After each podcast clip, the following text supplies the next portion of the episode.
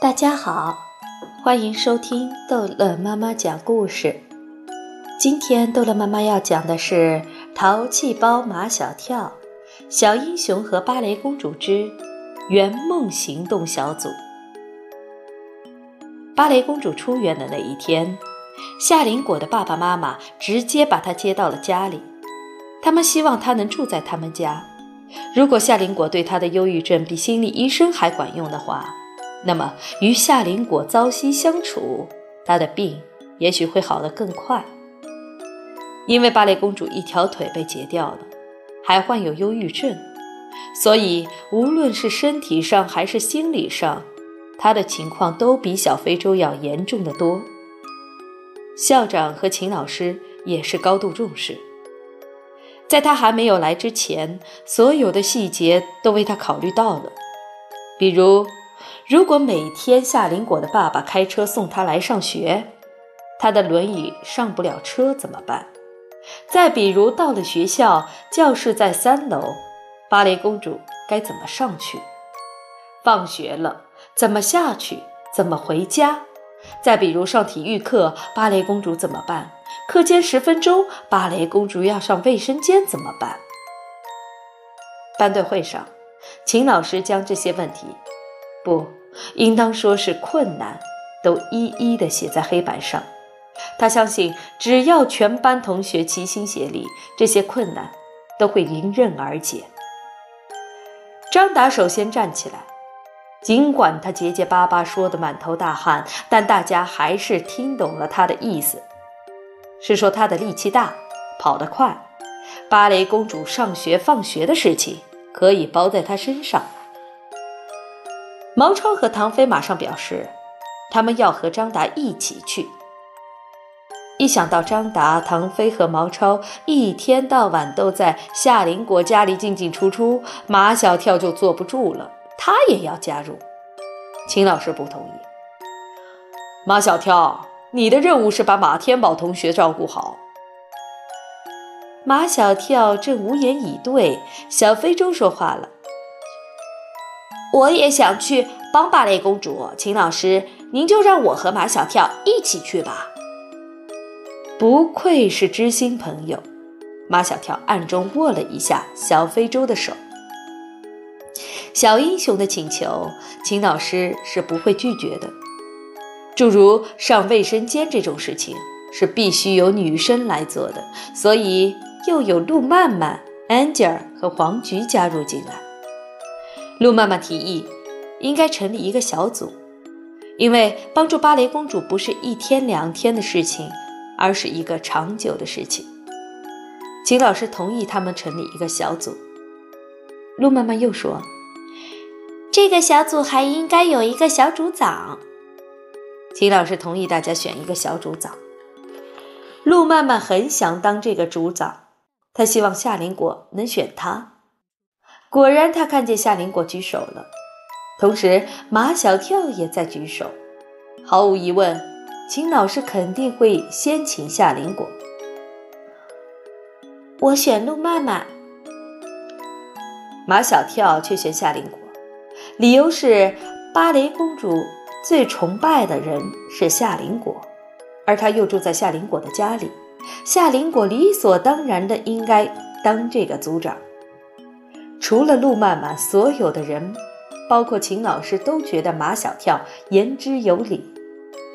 接下来，要给这个小组取一个名字，七嘴八舌的取来取去，都离不开“爱心”两个字。太一般了，小组长夏林果说：“我们这个小组主要是帮助芭蕾公主实现梦想，所以这个名字应该跟梦想有关。”我来帮你们取吧。丁文涛喜欢咬完嚼子，实现梦想，简称圆梦，你们就叫圆梦小组吧。好，有一些人在鼓掌。我觉得还可以再响亮一点。马小跳响亮地说：“叫圆梦行动小组，怎么样？”好好，有更多的人在鼓掌。到了芭蕾公主到学校上学的第一天，圆梦行动小组正式开始行动。一大早，几个男生就来到夏林果家，将坐在轮椅上的芭蕾公主推上电梯。出了电梯，又抬下阶梯，一路推着轮椅来到学校。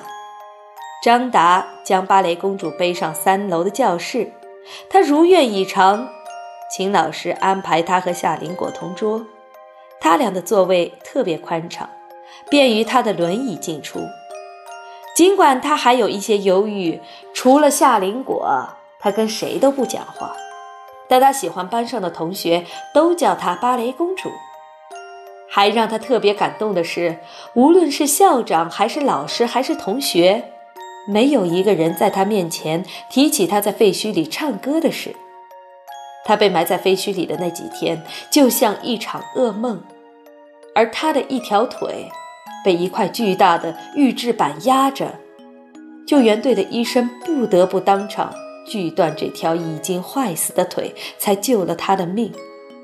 刚住进医院的那些日子，每天都有几波媒体记者来采访他，每天都要讲几遍在废墟里那段噩梦般的经历。晚上又接着做这样的噩梦。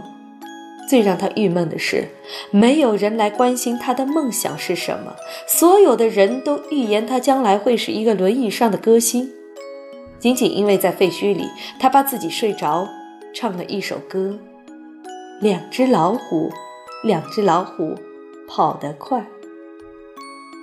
后来他不说话了，媒体的记者也不来了，心理医生却说他患了忧郁症，每天都给他做心理治疗，可他越来越忧郁，直到他遇见了夏林果，似乎又找回了他的梦想。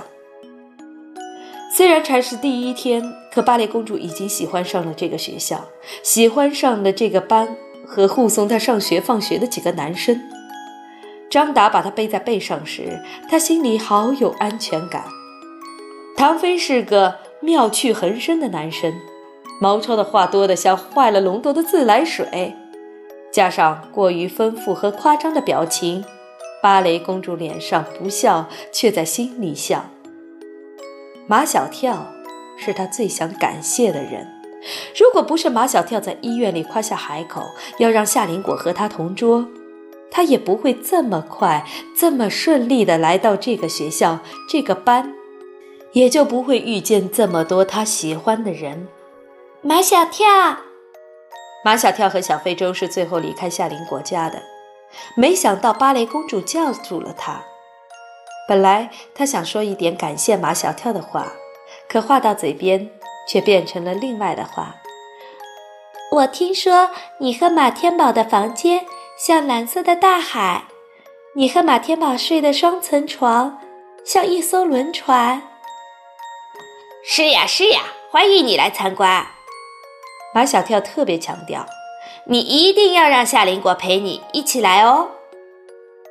从夏林果家里出来。马小跳心想：“忧郁症的症状是谁都不理。现在芭蕾公主跟我主动讲话了，她的忧郁症是不是好了呢？”好了，这一集的故事就讲到这儿结束了。欢迎孩子们继续收听下一集的《淘气包马小跳》。